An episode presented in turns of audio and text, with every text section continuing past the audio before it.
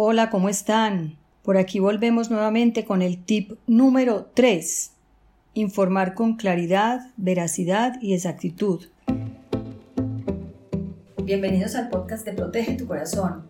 Somos María Luisa Estrada y Juan Francisco Vélez. Estaremos hablando contigo de las inquietudes típicas de un papá y una mamá en el día a día, de cómo hacer mejor las cosas para tener una familia sana y feliz, de aprender de los errores que hemos cometido todos y también de las buenas prácticas que nos han funcionado.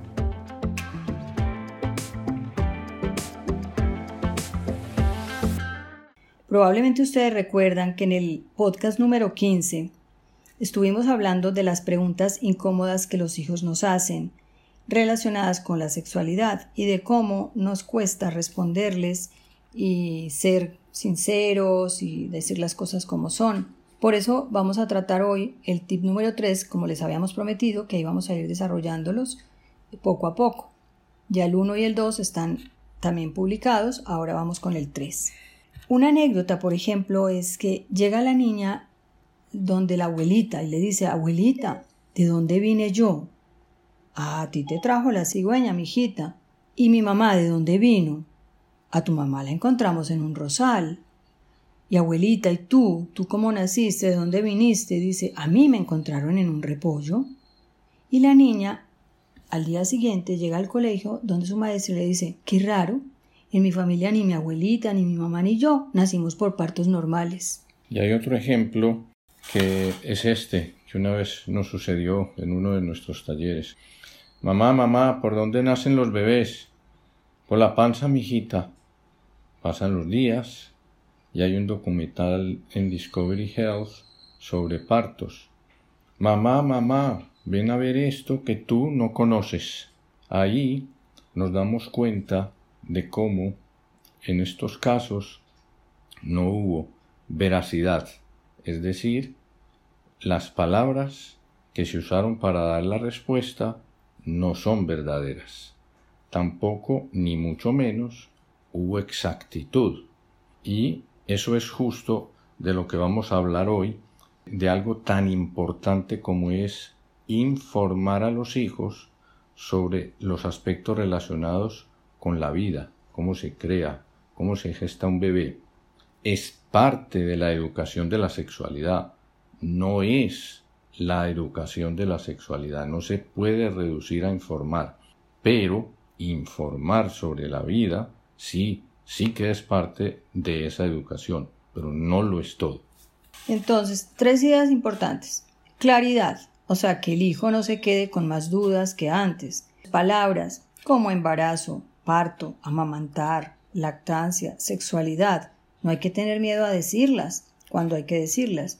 A los niños se les dicen las cosas de acuerdo con su comprensión, obviamente, pero siempre con palabras sencillas y las que son. Por ejemplo, en estos días se lanzó una nave espacial y un niño preguntó, ¿y esas dos personas que están ahí, por qué flotan? Porque en los inicios de la transmisión sus cuerpos flotaban, o las cosas, las manos se veían como flotando.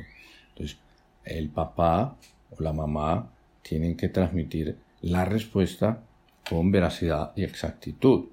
Entonces, ahí podría explicársele, flotan porque están fuera de la Tierra donde los cuerpos tienen esa posibilidad de flotar porque están muy lejos, muy lejos de una fuerza que nos atrae hacia la Tierra, que como están tan lejos, entonces esa fuerza es menor. Se le dio ahí una comparación y probablemente el niño entienda podría quedar con más dudas. Bueno, se le sigue explicando. Si pregunta más, se le sigue explicando. El segundo punto, dijimos, es veracidad. O sea, los bebés no llegan de París, ni son encontrados en un repollo.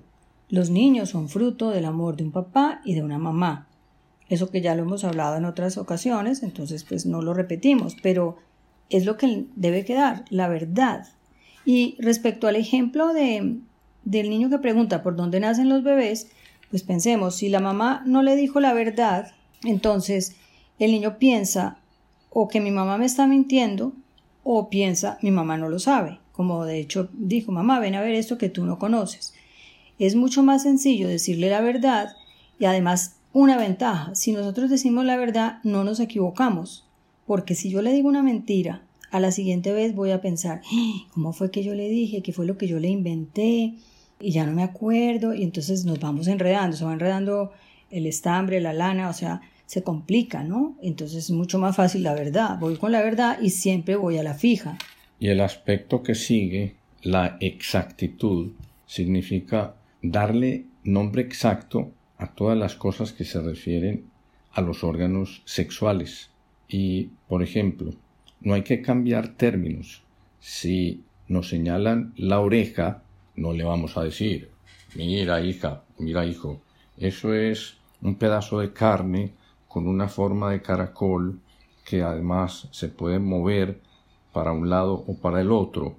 No, no decimos así, eso se llama oreja y la oreja nos sirve para poder escuchar música, ruidos, palabras.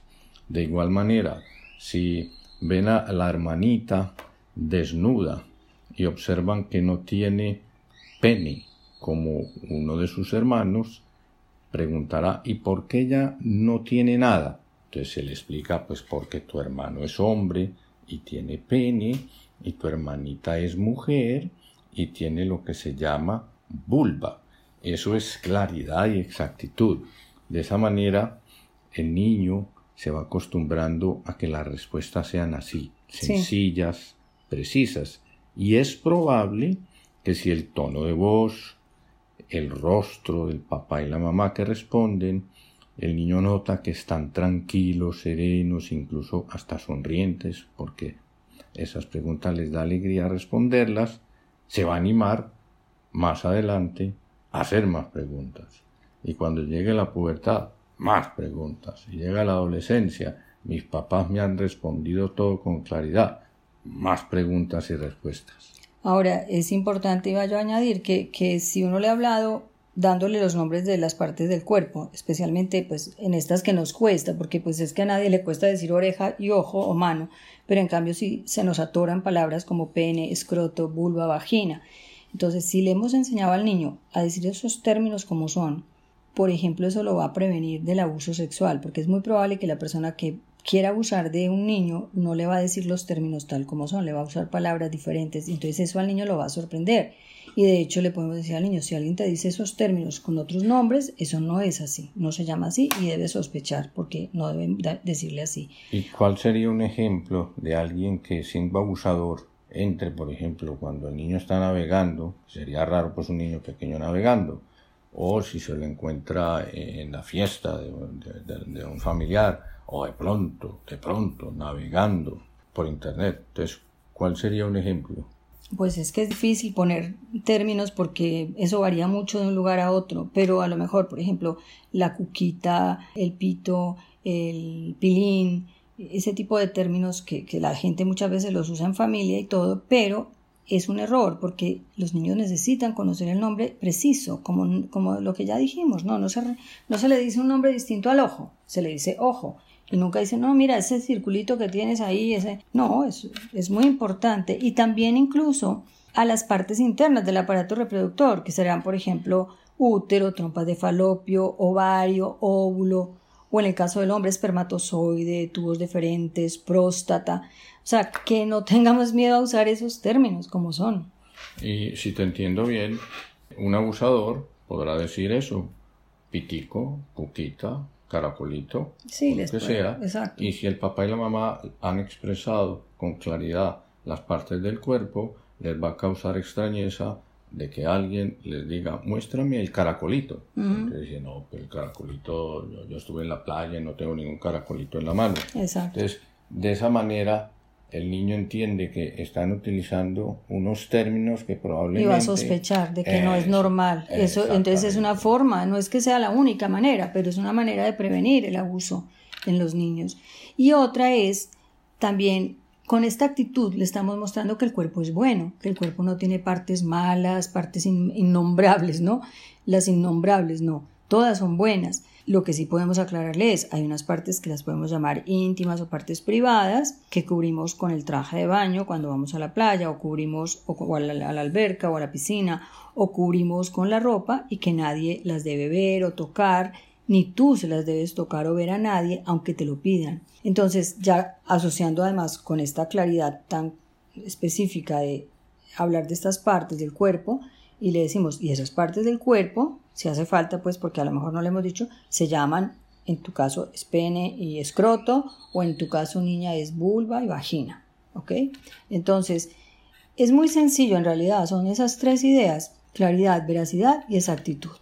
Y yo añadiría otra, y es que cuando un hijo nos pregunte eternamente, aplaudirlo, pensar, qué maravilla que me tenga confianza y me haga estas preguntas que a mi papá o a mi mamá le resultaban incómodas.